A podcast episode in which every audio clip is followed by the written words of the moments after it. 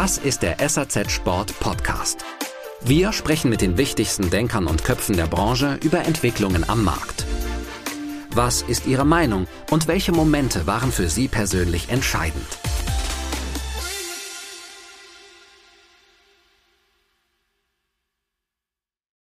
Ja, ich glaube, das ist so eine Win-Win-Situation. Also Marius und sein Kompagnon Basti Brutzner, das sind sicherlich die beiden prägendsten Gesichter in der Ski-Influencer-Szene.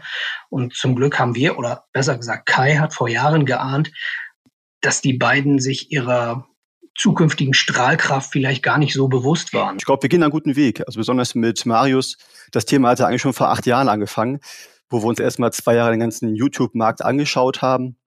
Was ist sinnvoll? Was machen wir? Und kam dann irgendwann auf die Skivergleichstests. Und ja, das hat sich ganz gut entwickelt.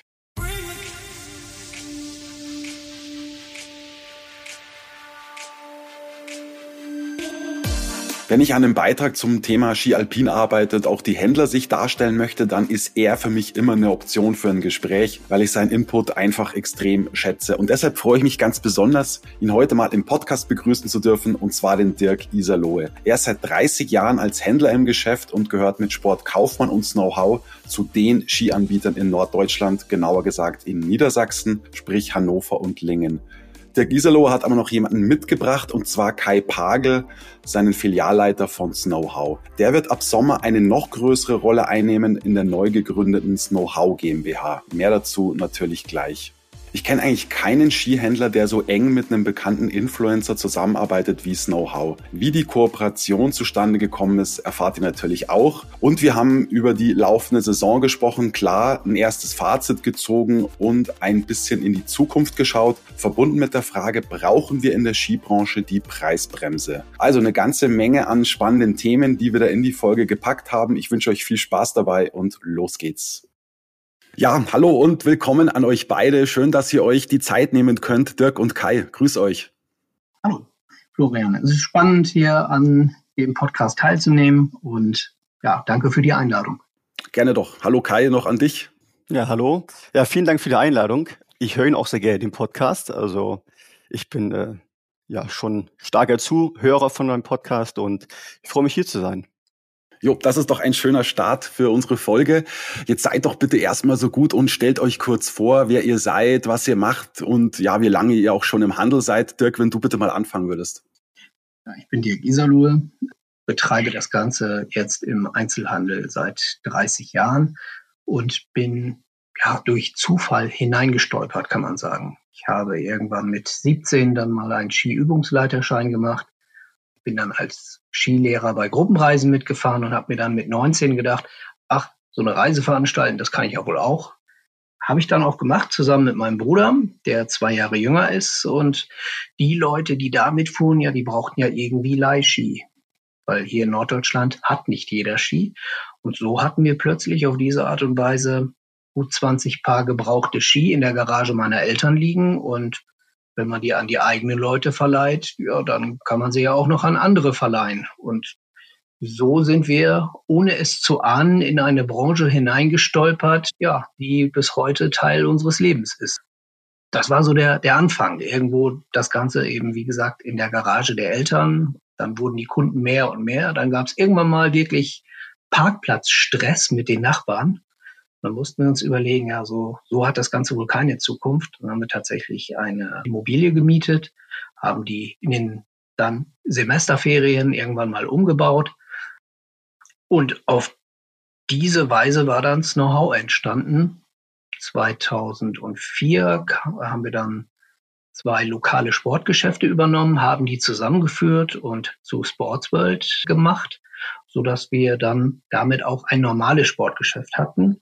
Und 2007 haben wir dann unseren ja, mengenmäßig damals größten Konkurrenten, Sportkaufmann in Hannover, hier in Norddeutschland, übernommen und haben so auf diese Art und Weise gewissermaßen volumentechnisch die Nummer eins und die Nummer zwei im Norden zusammengeführt.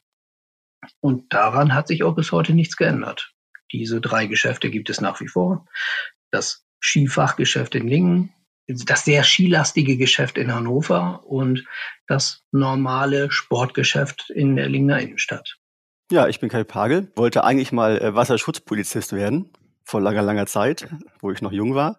Bin dann irgendwie im Verkauf hängen geblieben und äh, habe mich dann vor knapp 20 Jahren bei Dirk und Rehn beworben in Lingen.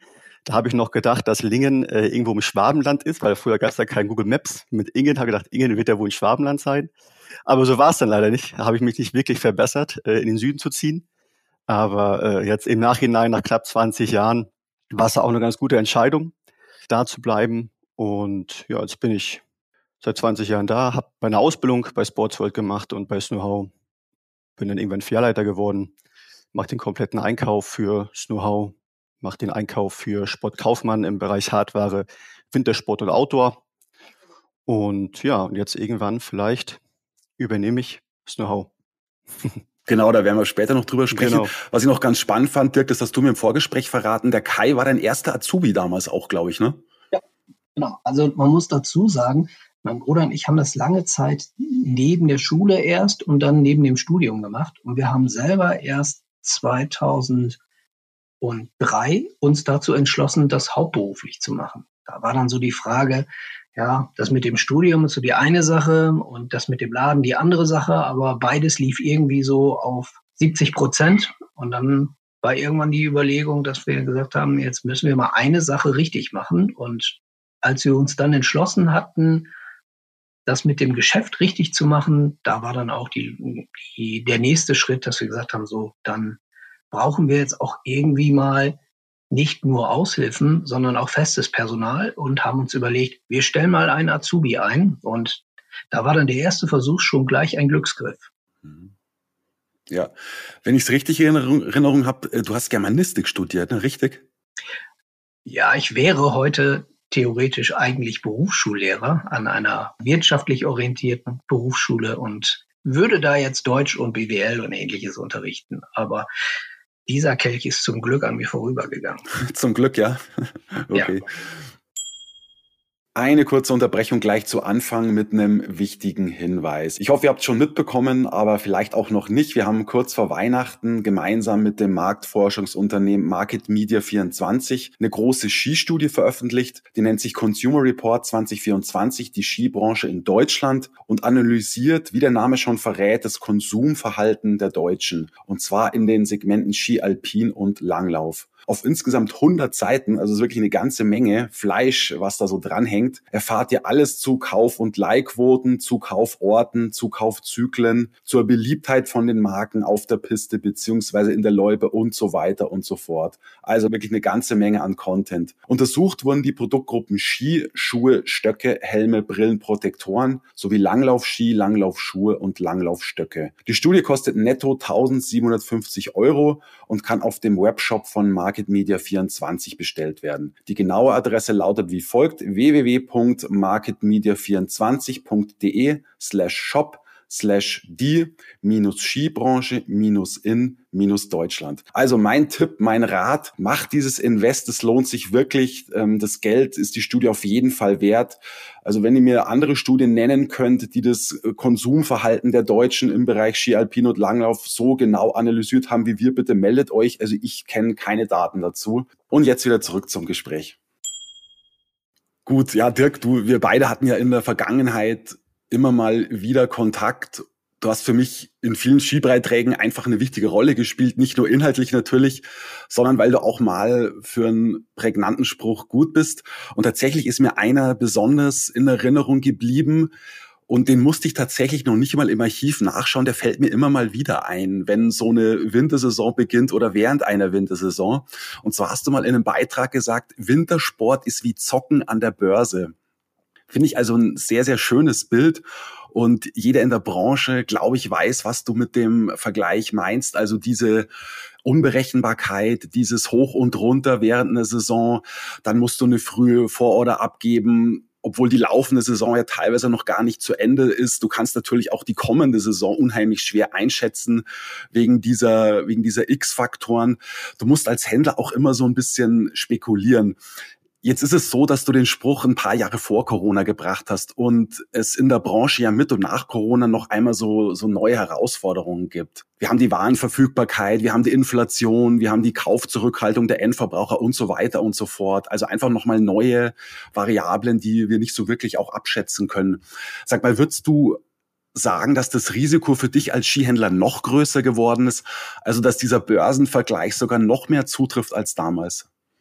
Ich weiß gar nicht, ob man das so sagen kann. Also ich glaube, die Leute, die vor 30 oder 40 Jahren in dem Business waren, da ist man ja geneigt, im Nachhinein zu sagen, ach, die hatten ja alle noch goldene Zeiten, aber die hatten zum Beispiel andere Probleme, die wir nicht hatten. Die hatten nur Naturschnee. Wenn kein Schnee lag, dann fuhr niemand in den Urlaub und sie haben dann auch keine Ski verkauft. Deshalb ist es immer so zu glauben, dass die aktuellste Zeit, in der man gerade lebt, die schwerste ist und dass die Branche, in der man unterwegs ist, die schwierigste ist. Das ist immer leicht gesagt, aber ich weiß nicht, um bei diesem Börsenbild zu bleiben, ich würde zum Beispiel kein wahren Terminhändler sein wollen und eine Weizenernte einkaufen wollen oder verkaufen wollen, die noch nicht mal eingesät ist. Da weiß ich gar nicht, ob das, ob dieser Vergleich jetzt oder, oder ob es dann tatsächlich schlimmer geworden ist, weil ich glaube, diese Problematiken, die du gerade gesagt hast, Warenverfügbarkeiten und ähnliches, äh, Lieferkettenproblematik, die betreffen alle Branchen. Und also Warenterminhändler wäre zum Beispiel nicht mein Ding das wäre ja so, ich sag mal, als würde man jetzt im Januar Ski einkaufen, die man nächstes Jahr verkaufen möchte. Und man weiß nicht mal, ob nächstes Jahr Schnee liegt. Also deshalb im Grunde glaube ich, dass es nicht komplexer geworden ist oder nicht weniger komplex. Ich glaube, Corona hat die ganze Branche durchgerüttelt, aber Corona hat fast alle Branchen durchgerüttelt. Und das Witzige ist, was mir heute früh auch eingefallen ist, mit Corona habe ich so den Eindruck, ist auch der Schnee wieder gekommen. Also ihr könnt euch vielleicht dran erinnern, wir hatten vor Corona relativ schwache Winter und seit wir Corona haben, haben wir lokal auch wieder Schnee. Also dieser Impuls von oben ist jetzt wieder da, ist eigentlich auch ganz witzig, oder? Aber ja. Hilft ja, also uns. ist schwer zu sagen, ob das von Corona kommt. ja, es kann vielleicht sein. Ja, aber also, es stimmt, ja, die letzten Winter waren echt gut. Und äh, das Schöne ist ja auch bei uns, weil wir so weit im Norden sind, dass die Kunden Skifahren egal ob Schnee liegt oder nicht, kann man ja fast sagen. Die fahren dann Süden. Aber online merkt man das schon, wenn man mehr Schnee liegt, wird mehr gekauft, wenn weniger liegt, wird normal gekauft. Aber ja, ist schon ein bisschen zocken, ja, da hat Dirk schon ein bisschen recht.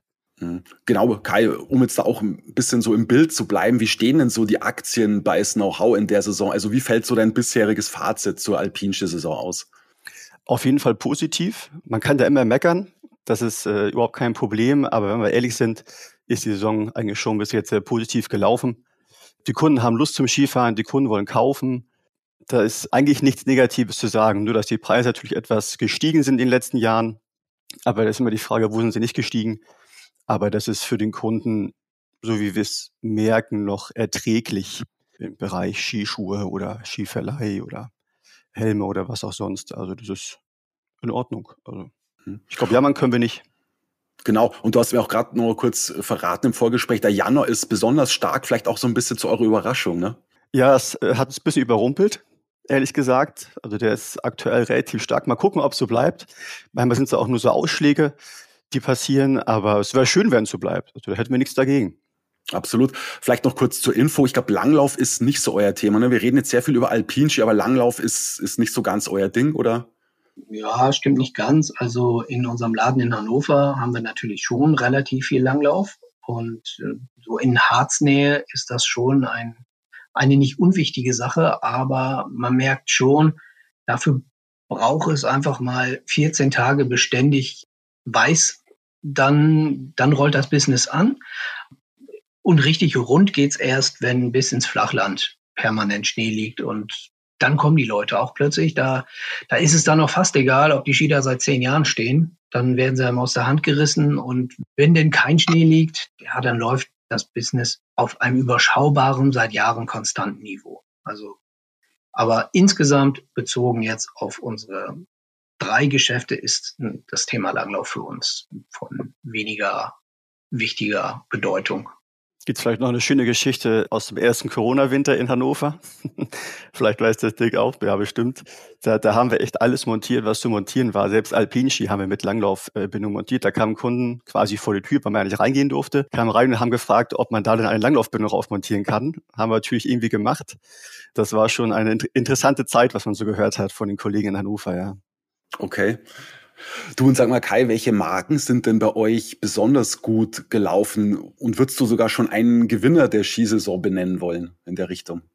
Ja, das ist immer schwierig zu sagen. Natürlich laufen die Top-Marken immer am besten. Also Atomic, Salomon, Head, Völkel. Die laufen immer am besten, das muss man ehrlich sagen. Es gibt natürlich manchmal hier und da immer so kleine Ausreißer bei den anderen Firmen, bei den anderen Herstellern. Äh, ist dann modellseitig eher. Aber eigentlich hat sich in dem Bereich nicht viel geändert, wo jetzt irgendeine Marke irgendwie bei uns auf einmal auf die Top 2 oder Top 3 gegangen ist. Was bei uns in beiden Geschäften wirklich gut läuft, sind die Nordica-Skischuhe. Das läuft wirklich extrem gut. Oder der schmale Salomon-Leisten, der S Pro Alpha läuft auch wirklich sehr, sehr gut. Aber sonst gibt es jetzt keine großen Ausschläge nach oben oder nach unten. Das läuft eigentlich alles wie die Jahre zuvor, sage ich mal, von den, von den Herstellern her was man aus meiner Perspektive sagen kann, man kann sagen, wer die Verlierer sind. Und das sind eher die Firmen, die zu spät liefern. Die verlieren natürlich ganz klar, wenn man sich überlegt, wir haben da einen großen Lieferanten, der in einem unserer Geschäfte sehr, sehr spät geliefert hat, mit ja, vier, sechs Wochen Verzug. Und dann muss man schon sagen, naja, da ist einfach mal viel der Saison rum. Und wenn der Lieferant dann nicht vorrätig ist, dann verkauft man eben das, was da ist. Und, und vielleicht allgemein dazu gesagt, wir haben ja gerade mal bei uns einen Online-Anteil von 17 Prozent. Mehr ist das ja gar nicht. Von daher ist unser Geschäft insgesamt noch sehr stationär aufgestellt. Und da ist es natürlich so, dass man das verkauft, was dann da ist. Und es ist ja nicht so wie im Online-Bereich, dass der Kunde mit einer gewissen Vorstellung dann kommt und sagt, ich möchte das, wenn das da ist, bestelle ich es. Und wenn es nicht da ist, dann bestelle ich halt woanders. Und insofern sind bei uns, haben sich, hat sich ein Lieferant als Verlierer herauskristallisiert, wenn er denn einfach mal sechs Wochen zu spät liefert bei einer Saison, die 16 Wochen dauert, in, in der Kernzeit, dann stellt sich dieser Lieferant selbst ein Bein. Und das ist natürlich eine Sache, die dann auch in der nächsten Order Berücksichtigung finden wird. Weil wir verlassen uns ja auf die Warenlieferungen. Und wenn sich dieser Lieferant als nicht verlässlich herausstellt, dann zieht man daraus seine Konsequenzen. Okay, ja, es ist tatsächlich erstaunlich, dass es diese Lieferproblematik jetzt noch gibt, eigentlich. Schon sehr überraschend, oder? Wie, wie erklärst du dir das? Keine Ahnung. Ich glaube eher, dass das ja interne Probleme sind. Wäre es ein Branchenproblem, hätten wir es ja gemerkt, dann wäre es ja eine Sache, die alle Lieferanten beträfe das kann nur ein, ein Spezifikum eines Herstellers gewesen sein, weil dieser eine Hersteller irgendwie offensichtlich ein Problem hat, von dem aber anscheinend der Außendienst es auch nicht einmal benennen kann. Also es war jetzt so allgemeines Chaos bei diesem Lieferanten. Okay. Dann lasst uns mal ein bisschen weggehen von Marken, von einem Markenranking und ich würde dich gerne mal fragen, wie, was der Skimarkt eigentlich bräuchte, um mal wieder so ein absolutes Superjahr zu erleben. Ich weiß, natürlich brauchen wir viel Schnee, klar, aber vielleicht gibt's ja noch Rahmenbedingungen, die wir schaffen können. Also Innovationen, eine Aktivierung der Konsumenten, vielleicht durch Industrie und Handel oder auch die Regierung. Ja, ich kann mich mal erinnern, dass der Stefan Rosenkranz vom, vom BSI mal den Wunsch geäußert hat, jedem Bundesbürger mal so einen Gutschein für ein Sportgerät auszuhändigen. Also wo, wo, wo seht ihr so den Hebel, um von aus, aus der Branche raus, sagen wir es, nochmal so, so einen Schwung auch in den Markt zu bringen? Dirk, wenn du vielleicht mal bitte anfangen würdest. Bezüglich der Innovation, hm, naja, vielleicht fehlt es mir an Vorstellungskraft, was da jetzt Großes, äh, Radikales kommen könnte. Da hätte ich jetzt so spontan eigentlich nicht unbedingt die Idee. Aber naja, vielleicht passiert ja auf der Materialseite irgendwas. Da kann ich mir vorstellen, dass es da Dinge gibt, die vielleicht ganz neue Möglichkeiten schaffen, die vielleicht im Moment einfach noch nicht in dem Preisrahmen sind, dass sie irgendwie im Ski oder im Skischuh Verwendung finden könnten, so dass manches vielleicht hm, was weiß ich, breitbandiger wird oder was auch immer. Also das ist ja immer die, die Krux, dass wir, nehmen wir jetzt mal einen Ski.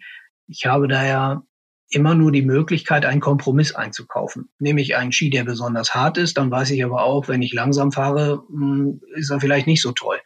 Nehme ich einen Ski, der extrem drehfreudig ist und sehr geschmeidig, dann ist es vielleicht dann doch eher der Genussski. Und wenn ich schnell unterwegs bin, ist es nicht das Optimale. Aber vielleicht schafft man es ja über die Materialforschung, diesen bisherigen Widerspruch irgendwo mal aufzulösen. Das könnte nach meinem Empfinden vielleicht eine Sache sein. Und wenn du die politische Seite ansprichst, dann fällt mir dazu eines ein. Meine Frau, die hat sehr, sehr viele Jahre in der Gesundheitsbranche gearbeitet. Und das ist nach meinem Empfinden so ein Fass ohne Boden, das Milliarde um Milliarde verschlingt. Und vielleicht wäre es ja mal ein Ansatz, das Thema gesundheitliche Prävention dann auch mal wirklich ernst zu nehmen seitens der Politik, indem man es irgendwie schafft, die Leute mal vom Sofa hochzuholen. Da wäre meine Idee, wie wäre es denn, wenn man Sportartikel nur noch mit sieben Prozent Mehrwertsteuer belegen würde? Das wäre, glaube ich, ein Ansatz. Das könnte vielleicht, also nicht nur Sportartikel, sondern zum Beispiel auch Fitnessstudio-Beiträge und äh, ähnliches, wenn man vielleicht auch eine steuerliche Absetzbarkeit schaffen könnte von Sportgeräten. Da sind wir dann nämlich an dem Punkt, dass die Leute tatsächlich sagen, oh ja, vielleicht muss ich ja mal. Und das wäre für unsere Seite, für den Handel natürlich eine optimale Situation. Aber ich glaube, das ist dann nicht nur so, dass da eine Branche von profitiert, sondern ich glaube, die ganze Gesellschaft. Kai, wo siehst du einen Hebel, vielleicht auch wieder neue Skifahrer zu gewinnen? Welche Anreize können wir in der Branche setzen? Ja, beim Thema Innovation finde ich, ist es im Skischuhbereich auf jeden Fall am meisten spürbar. Wir haben jetzt schon relativ viele Kunden gehabt, die ihren letzten Skischuh vor ungefähr 15 bis 20 Jahren gekauft haben. Und wenn die jetzt in den Skischuh reingehen, dann sagen sie, das ist eine ganz andere Welt. Äh, die fühlen sich ja fast wie ein Pantoffel jetzt in dem Skischuh, obwohl sie fest drinne sind. Also da merkt man schon mehr Innovationskraft wie im Skibereich. Ich bin mal gespannt, wie es sich ändert in den nächsten Jahren. Aber es gab irgendwann, ein Weltcup-Fahrer hat vor ein paar Jahren sogar auch schon mal gesagt, dass mehr Innovationskraft bei Skischuhen ist wie bei Ski, weil das wohl anatomisch einfacher zu machen ist beim Thema, wie man Leute wieder auf Ski bekommt, das finde ich ehrlich gesagt selber sogar relativ schwierig. Bei Skifahrern, die eh schon Skifahren, die wissen, was sie daran haben, die haben da Spaß dran. Bei Personen, die noch nicht Skifahren, egal wie alt sie sind, egal ob das äh, fünf Jahre ist oder ob sie 50 sind, kommt die erste Frage, wenn ich mit ihnen spreche, ja, wie lange kann man denn noch Skifahren? Das ist ja nicht mehr so lange. Und das ist, glaube ich, ein bisschen schwierig beim Thema Medien, das ganz oft immer propagiert wird, quasi Skifahren ist bald vorbei. Aber so ist es ja nicht. Und Skifahren ist auch ökologischer, wie die meisten sogar schon denken. Nur das wird von den Skigebieten oder vielleicht auch von den Herstellern, vielleicht auch von uns, glaube ich, zu wenig nach außen getragen. Dass das Skifahren an sich ja eigentlich gar nicht so schlecht ist, wenn man das mit anderen Sportarten vergleicht.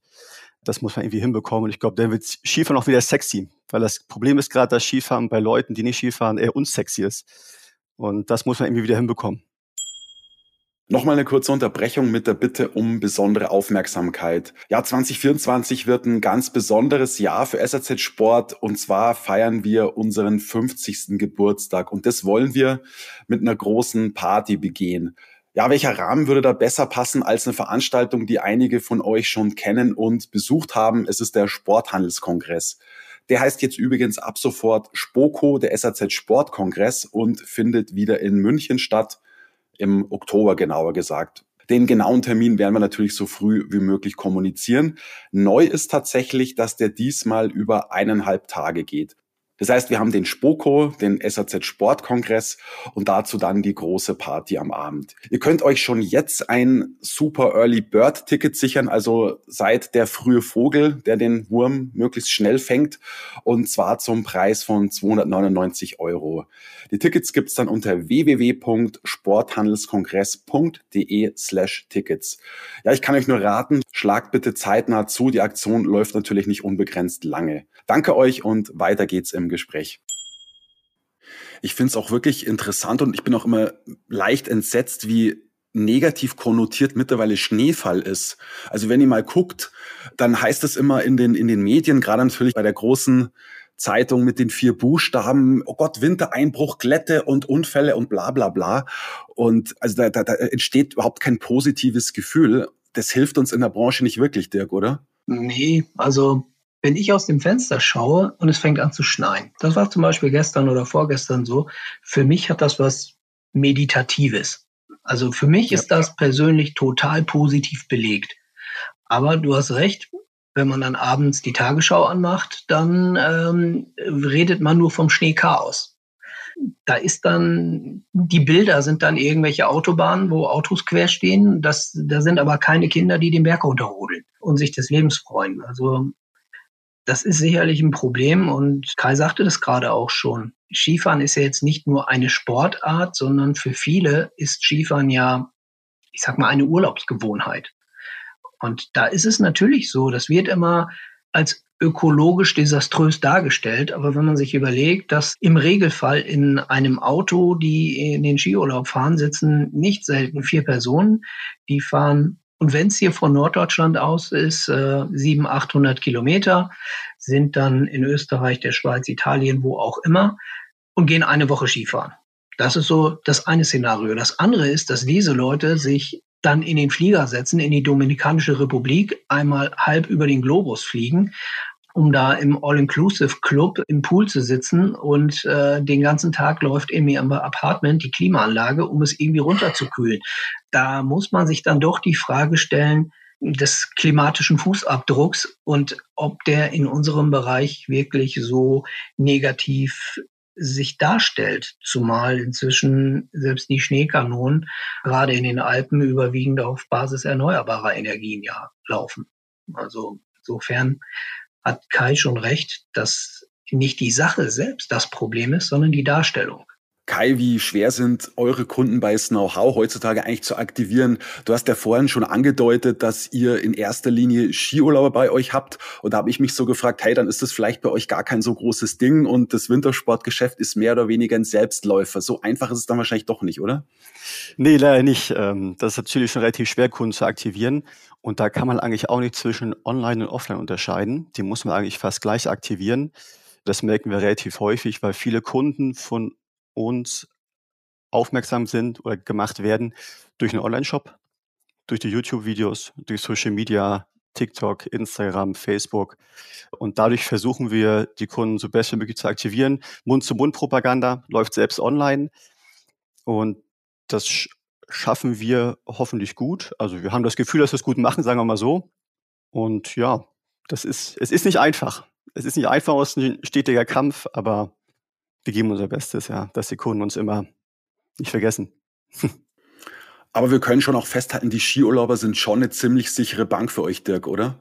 Also ich glaube, ganz ehrlich, wir haben es an dem Punkt wesentlich leichter als der Skihändler, der im Speckgürtel der Alpen unterwegs ist.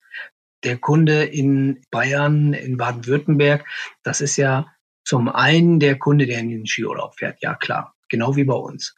Und zum anderen ist es der Kunde, der spontan das Wochenende wegfährt. Wenn die Schneelage super ist, am besten die Sonne scheint, dann kommt man doch auf die Idee, ach, ich fahre dieses Wochenende auf die Schwäbische Alb oder ich fahre nochmal ins Allgäu oder ich fahre eben rüber nach Österreich. Und diesen, ich nenne es mal Wankelmut, den haben unsere Kunden eher weniger. Wir merken es in Hannover schon durch die Harznähe wenn richtig Schnee im Harz liegt und das verlässlich über längere Zeit und das Wetter auch nicht katastrophal ist, dann merken wir, haben wir zehn Prozent mehr Umsatz. Ist das nicht, fehlen diese zehn Prozent. Aber das ist natürlich eine relativ verlässliche Größe, dadurch, dass wir mit den typischen Urlaubern rechnen. Und dann kann man natürlich sagen, naja, dann gibt's aber natürlich auch weniger umzusetzen, aber die Zahl der Händler ist ja auch sehr dünn im Norden. Also ich sag mal, da sind wir eine gute Handvoll Händler, die kennen sich untereinander auch noch, die tauschen auch noch Ware untereinander, die sehen sich eher als Kollegen, denn als Konkurrenten. Und das ist so eine Sache, die uns vom Süden dann unterscheidet. Da sind die Abstände zwischen den Händlern irgendwo mindestens 80 Kilometer, manchmal 100. Und die Kunden sind sehr, sehr treu und wir haben als Wettbewerber dann die Händler in den Alpen. Und das ist für uns eine in Anführungsstrichen relativ komfortable Situation. Aber wenn man gut mit seinen Kunden umgeht, dann hat man da auch eine sehr verlässliche Größe. Für uns ist eine Frage, wann liegen die Ferien? Das ist für unsere Umsätze nicht unentscheidend. Also wie dieses Jahr, Osterferien liegen relativ früh, dann weiß man, die Saison wird richtig gut. sind die Osterferien sehr spät, sagen wir mal irgendwo dann erst in der zweiten oder vielleicht sogar ja, in der zweiten Aprilwoche, dann weiß man, oh, naja, egal was du machst, zum Saisonende wird dir alles, was du dir aufgebaut hast, wieder weggeknapst, weil wir in Niedersachsen dann auch keine Skiferien haben. Ah, okay. Okay, das war mir gar nicht so bewusst, ja. Du, nochmal ein anderes Thema, Dirk fand ich sehr spannend. Ich weiß, dass du mit einem Ski-Influencer zusammenarbeitest. Ja, gibt's tatsächlich jetzt auch schon, und zwar den Marius Quast, der also wirklich beeindruckende Abonnentenzahlen noch hat. Ich glaube, die liegen so im sechsstelligen Bereich, auf, auf YouTube zumindest. Und der hat zuletzt wieder einen Skitest für euch gemacht, den habe ich mir mal angeschaut. Und zwar für den YouTube-Kanal von snowhow.de. Und wenn man sich mal so die Aufrufe anschaut, muss ich sagen, ist das ziemlich stark. Und zwar, also als, als ich zuletzt geschaut habe, lagen die so bei 41.700. Das ist richtig gut für so einen Spezialistenkanal. Wie wertvoll ist so eine Zusammenarbeit, um ja auch, sage ich mal, so deine Community zu aktivieren, nicht nur die von Marius Quast? Ja, ich glaube, das ist so eine Win-Win-Situation. Also Marius und sein Kompagnon Basti Brutzner, das sind sicherlich die beiden prägendsten Gesichter in der Ski-Influencer-Szene. Und zum Glück haben wir, oder besser gesagt, Kai hat vor Jahren geahnt, dass die beiden sich ihrer zukünftigen Strahlkraft vielleicht gar nicht so bewusst waren. Und naja, oder sie wussten das und waren sehr bescheiden. Das kann natürlich auch sein. Wie auch immer. Wir haben zumindest vor ja, über fünf Jahren schon angefangen zusammenzuarbeiten. Ich glaube, vor sechs Jahren war es inzwischen. Und das verbindet natürlich langfristig beide. Und äh, dadurch, dass Marius dann als Darsteller, Basti dann eher hinter der Kamera dadurch, dass wir eben sehr, sehr lange schon kooperieren, hat das beiden Seiten geholfen. Also es hat sicherlich Marius Bekanntheit nicht geschadet und für uns war es eben auch sehr positiv. Als wir anfingen, waren wir bei unserem YouTube-Kanal bei null Abonnenten. Jetzt sind wir bei 12.300 und die stärksten Videos haben 175.000 Views insgesamt, glaube ich. Was war es? Ich meine irgendwie 2,3 Millionen Aufrufe. Das ist aus unserer Sicht sicherlich sehr positiv, aber das ist natürlich auch nur ja ein Teil, um unsere Kunden zu erreichen. Also ich sag mal, das andere Beispiel ist dann vielleicht sowas wie ein Banner beim F-Jugend-Fußballturnier in der lokalen Sporthalle. Also wir müssen ja eben sehen, dass wir unsere Kunden da abholen, wo sie sind. Und das, das sind ja sehr verschiedene Kundenschichten. Das ist ja eine ausgesprochen heterogene Sache. Also äh, die einen, die schauen vielleicht gerne Erklärvideos, eben in dem Fall mit Basti. Die anderen, die sind vielleicht eher auf Instagram oder Facebook unterwegs und die anderen mögen vielleicht kurze, prägnante 60 Sekunden Videos.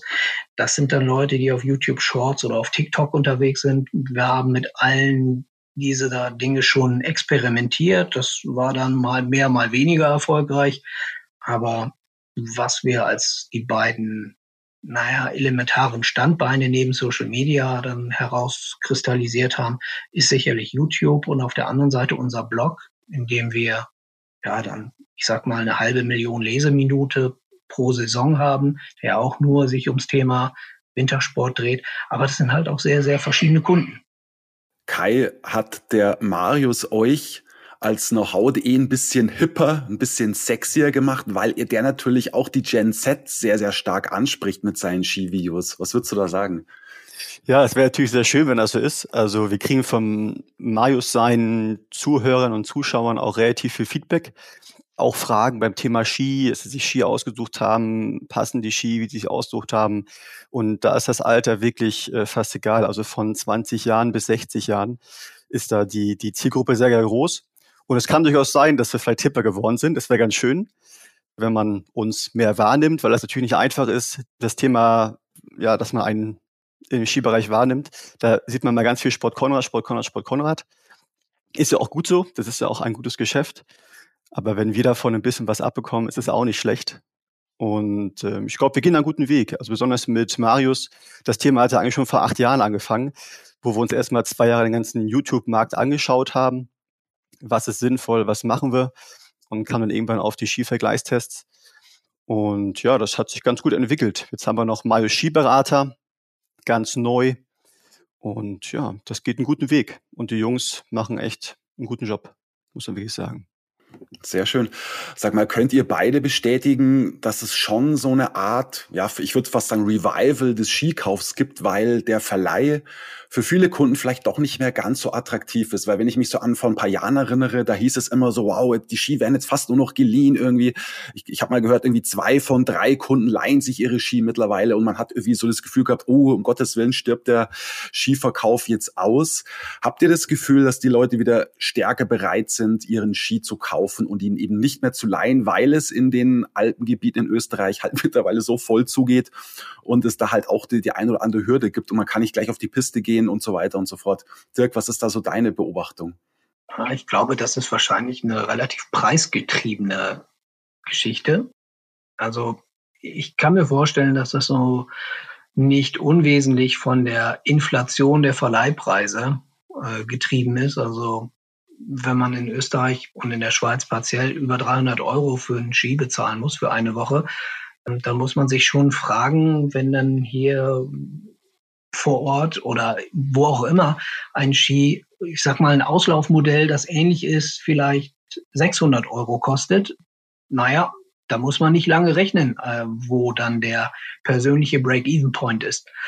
Ich glaube, dass das zum Teil davon getrieben ist, äh, aber ich glaube auch, dass es sehr verschiedene Kundentypen sind.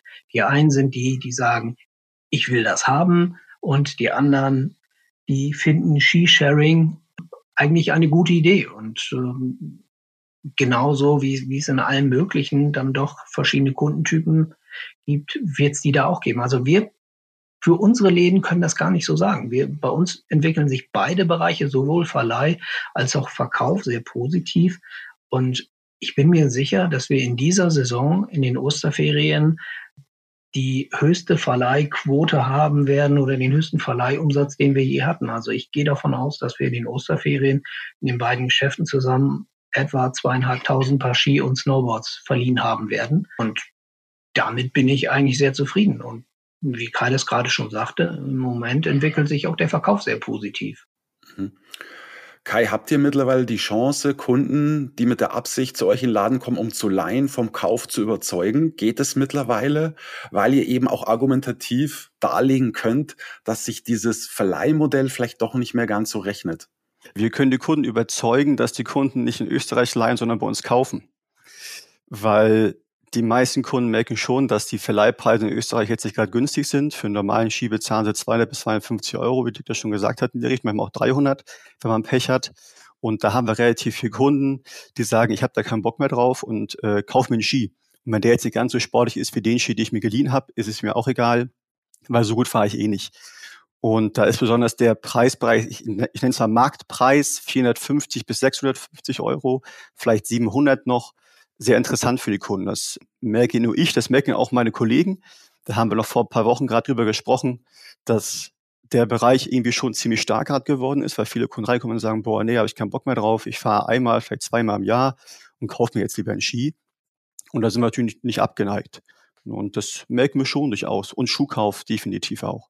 Also das merkt man auch relativ stark ich kann mich an eine Zeit erinnern, das war, glaube ich, 2010, als der Rocker auf die Piste gekommen ist. Da haben wir damals schon Hersteller gesagt, obwohl man ja meinte, okay, jetzt wird der Skiverkauf nochmal richtig gepusht, haben wir damals schon Hersteller gesagt, wir werden in Deutschland niemals mehr über die 300.000 Paar Sell-Out kommen. Dirk, das ist, das ist so lange her jetzt und die Zahlen sind ja im Laufe der Jahre immer weiter in Untergang. Jetzt hat man das Gefühl, die Zahlen stabilisieren sich wieder so ein bisschen, aber werden wir irgendwann mal wieder so diesen, diesen großen Schub im, im Sellout bekommen? Naja, ich sag mal so, die Zahlen der 80er Jahre, wo es fast eine Million Paar Ski pro Saison waren, da kommen wir vielleicht nicht mehr ganz hin. Ganz Aber nah. nein, ich glaube auch, dass wir diese 300.000 nicht schaffen werden. Äh, zu, zum einen muss man ja mal sagen, es ist eine Frage, wo kommen die Zahlen her? Und das waren in der Vergangenheit, die WFK-Zahlen waren ja sehr stationär getrieben. Da weiß man ja gar nicht, wie viele Ski denn tatsächlich in den deutschen Markt hineinfließen. Und es gibt natürlich eine Sache, dass sich die Handelslandschaft in Deutschland massiv ausgedünnt hat. Ich weiß gar nicht, ob der Kuchen so viel kleiner geworden ist. Auf jeden Fall wird er halt von weniger Leuten bedient. Und jeder, der nach Österreich fährt und sich vor Ort einen Ski kauft, importiert den ja im Grunde in den deutschen Markt. Deshalb glaube ich, dass es relativ schwierig ist zu erkennen, wie groß ist eigentlich der Gesamtkuchen.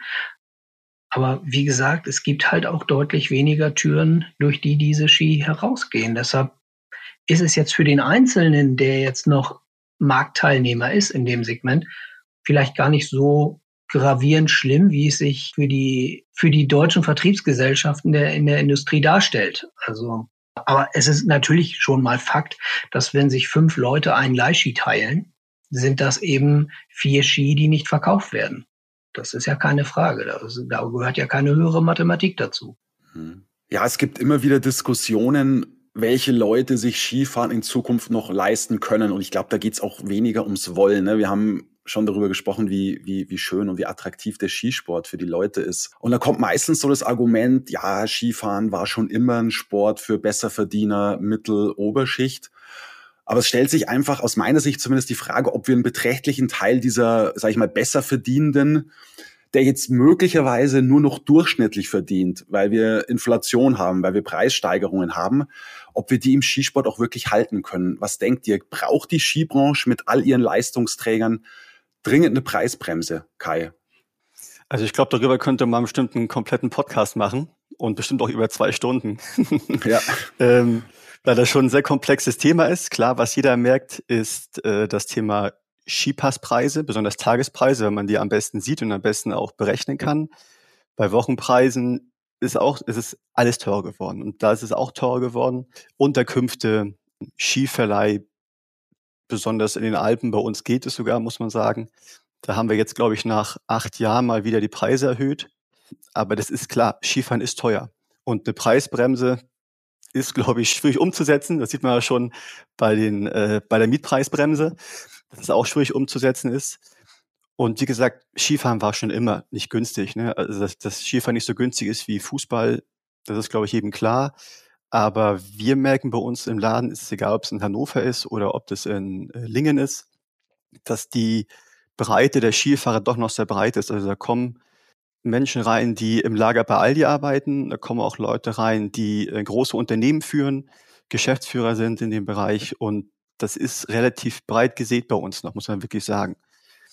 Die machen natürlich unterschiedlich Urlaub. Der eine geht in die Ferienwohnung, der andere geht in den Fünf-Sterne-Bunker. Aber trotzdem gehen sie alle Skifahren und das ist das Wichtige, finde ich. Hm. Dirk, von deiner Seite aus Sorge um die Zukunft des Skisports? Laufen wir Gefahr, vielleicht tatsächlich die Mittelschicht in Zukunft zu verlieren oder ist das einfach zu pauschal gesagt? Ja, ich weiß es nicht so genau. Ich glaube, also wir hatten letztes Jahr schon diese Diskussion, als über alle Hersteller hinweg die Skipreise massiv angezogen sind. Da habe ich so ein bisschen hm, die Befürchtung geäußert, dass wir an so einen Kipppunkt kommen, an dem die Leute dann sagen, so, ich habe jetzt die Schnauze voll, wenn dann zum Beispiel, ich sag mal, der Lehrer mit, mit Familie und zwei Kindern sagt, ich kann es mir nicht mehr leisten oder ich will es mir nicht mehr leisten, da fliege ich lieber zwei Wochen in die Türkei oder nach Ägypten. Ich will mich nicht mehr ausnehmen lassen das ist, glaube ich, dann eher eine Frage von, wie wird das empfunden? Wenn man das Gefühl hat, dass man im Grunde bei lebendigem Körper da äh, ausgezogen wird, dann besteht die Gefahr, dass wir, dass wir ein Imageproblem kriegen. Solange es noch positiv belegt ist, wird es hoffentlich auch noch die Leute geben, die es sich leisten können. Aber um auf das Thema Preisbremse zurückzukommen, ich sag mal, wir von unserer Seite, von Handelsseite oder Industrieseite haben die ja im Grunde schon. Wenn wir uns mal anschauen, wo gehen die Preise nächste Saison hin? Es gibt nicht wenige Hersteller, die dann merken, dass sie vielleicht ein bisschen überpaced haben beim einen oder anderen Produkt, wo dann doch mal der Ski ein Hunderter billiger wird oder 50 Euro billiger wird oder der Preispunkt nachjustiert wurde oder wir sind jetzt wieder bei dem und dem Preis. Also das habe ich in den letzten Tagen oder in den letzten Wochen in vielen Gesprächen dann schon gehört, wo ich mir denke, ah, da schau her. Es scheint also irgendwo in der Industrie auch nicht ohne Auswirkung geblieben zu sein, wenn dann mit malen Ski oder eine Skikategorie, die vor fünf Jahren noch 850 Euro gekostet hat, plötzlich 1200 Euro kostet oder 1300 Euro.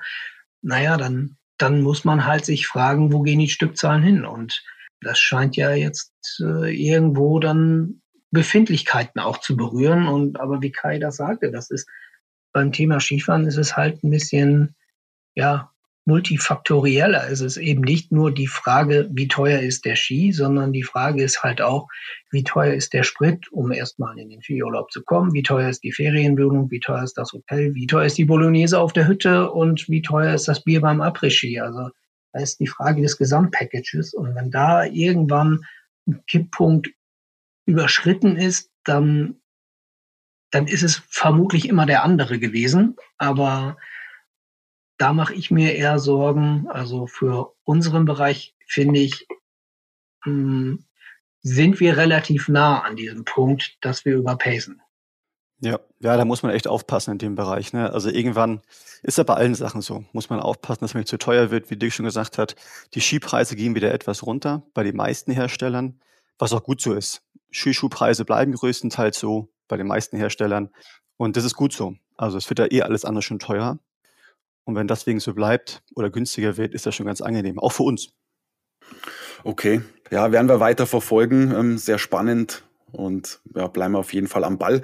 Ja, jetzt kommen wir zu dem Thema, was wir eingangs schon kurz angedeutet haben. Und zwar ist es so, Dirk, du hast mir auch in einem Vorgespräch verraten, dass es bei einem Geschäft einen Wechsel eben an der Spitze geben wird, und zwar bei Know-how. Du möchtest aus privaten Gründen ein bisschen kürzer treten und dein Nachfolger als Inhaber und geschäftsführender Gesellschafter wird zum ersten sechsten der Kai. Kai, was ist so deine Motivation, diesen Schritt ins Risiko zu wagen? Weil ich habe mir so überlegt, irgendwie, wenn man heute irgendwie zu eine, zur KfW oder sowas gehen würde und man nimmt dann Darlehen auf und sagt so von wegen, ja, ich möchte in den Skihandel einsteigen oder man spricht dann auch mit Unternehmensberatern, weiß ich nicht, ob die einem zwingend dazu raten würden. Also die würden, glaube ich, mehr über Risiken als über Chancen sprechen. Also was ist dein, deine Motivation zu sagen, hey, ich, ich möchte jetzt ähm, selbst auch Skihändler sein? Ja, da hast du recht. Wenn man das der KfW nahelegt, der Sparkasse oder auch der Göster Sport 2000 oder Intersport oder sonst wen, äh, die gucken erstmal, sagen natürlich, oh, das ist schön. Aber für mich ist es eigentlich kein Risiko, weil ich ja seit 20 Jahren in dem Business schon arbeite. Und ich führe auch größtenteils den Laden seit, ich weiß nicht, 10, 12 Jahren irgendwie so. Somit ist das für mich ein kalkuliertes Risiko. Ich weiß, was wir verkaufen. Ich weiß, was für einen Wareneinsatz wir haben. Ich weiß, was hinten rauskommt. Deswegen ist es für mich ein großes Risiko, aber es stimmt, äh, es gilt schon einige Hürden zu meistern, auch Hürden, die wir vorhin noch gar nicht kannten, die dann aufgestellt werden, wir nochmal irgendwie rüberspringen müssen. Das ist schon nicht einfach. Aber ich glaube, allem in allem, ich habe da einfach Bock drauf. Das Business macht mir Spaß. Ich denke 340 Tage lang an Ski. Die 20 Tage habe ich Sommerurlaub. Da denkt man nicht an Ski, sondern ans Klettern oder Mountainbiken. Und deswegen ist es für mich nur der nächste logische Schritt gewesen. Okay, ja genau, das wollte ich auch noch äh, nachfragen. Was passierte dann eigentlich im Sommer? Also äh, Outdoor, glaube ich, führt Wanderschuhe und sowas, das führte schon ein bisschen auch, so ein bisschen Ausrüstung. Aber äh, ist das, ist das nicht der Rede wert, müsste man fast sagen, weil du sagst, du denkst 340 Tage im Jahr an, an Ski. Äh, wir haben 365, ja. Also hm, bleibt, bleibt nicht mehr viel für das andere übrig. Wie, wie, also was, also wie, wie, wie kann man sich das so ab 1.6. vorstellen eigentlich? Ja, also Outdoor wird bei uns sogar immer stärker. Okay. Ähm, das dauert natürlich, also wir spielen Outdoor nur offline, also nur bei uns im Laden. Klar zeigen wir die Produkte auch online, damit die Kunden sehen, was wir eigentlich haben. Aber es wird größer. Und das ist auch gut so. Klar wird Outdoor, glaube ich, nie den Wintersportbereich abhängen. Das wird, glaube ich, schwierig, weil wir da schon wirklich sehr spezialistenmäßig aufgestellt sind. Aber genau dieses Wissen, was wir aus dem Skischuhbereich haben, können wir auch gut im Wanderschuhbereich einfügen. Und äh, das danken uns die Kunden eigentlich sehr. Also das funktioniert schon ganz gut die ersten Jahre. Und sowas braucht ja auch Zeit. Das geht ja nicht von heute auf morgen, sondern das baut sich ja nach und nach auf. Ja, Dirk, jetzt bist du schon so viele Jahre als Skihändler unterwegs. Ich glaube, 30 Jahre hast du gesagt. Jetzt würde ich gerne noch abschließend von dir wissen, warum macht dir dieses Zocken immer noch so viel Spaß? Ja, ich würde sagen, wahrscheinlich kann ich nichts anderes. Ähm, Nein, also es ist sicherlich so, dass ich keine Lust hätte, einen anderen Job zu machen. Und wie ich das schon gesagt habe, wir, mein Bruder und ich sind damals da reingestolpert in diese ganze Geschichte. Ja, und am Ende, das hinterfragt man im ersten Moment auch gar nicht so groß. Es ist dann schon natürlich irgendwann eine bewusste Entscheidung zu sagen, ich mache das jetzt hauptberuflich. Aber wir haben da einfach beide unser Hobby zum Beruf gemacht. Und das war bei mir so, das ist bei Kai so, das ist bei meinem Bruder so. Da, da ist einfach die Begeisterung fürs Produkt da. Und es, das ist nicht die Frage von, naja, verkaufen ist mein, mein Leben. Das ist es gar nicht. Ich könnte jetzt nicht bei Würth Schrauben verkaufen. Ich könnte auch nicht bei Lidl Lebensmittel verkaufen, auch wenn vielleicht viele Mechanismen ähnlich funktionieren, aber ich für mich brauche diese Begeisterung fürs Produkt. Ich möchte irgendwas verkaufen, mit dem ich mich identifizieren kann. Und das ist auch der Grund, warum es mir auch nach 30 Jahren immer noch Spaß macht. Und ich sag mal, ich war vor zwei Tagen beim Skitest und kann mich immer noch an einem neuen Ski erfreuen, von dem ich denke, dass er gut funktioniert.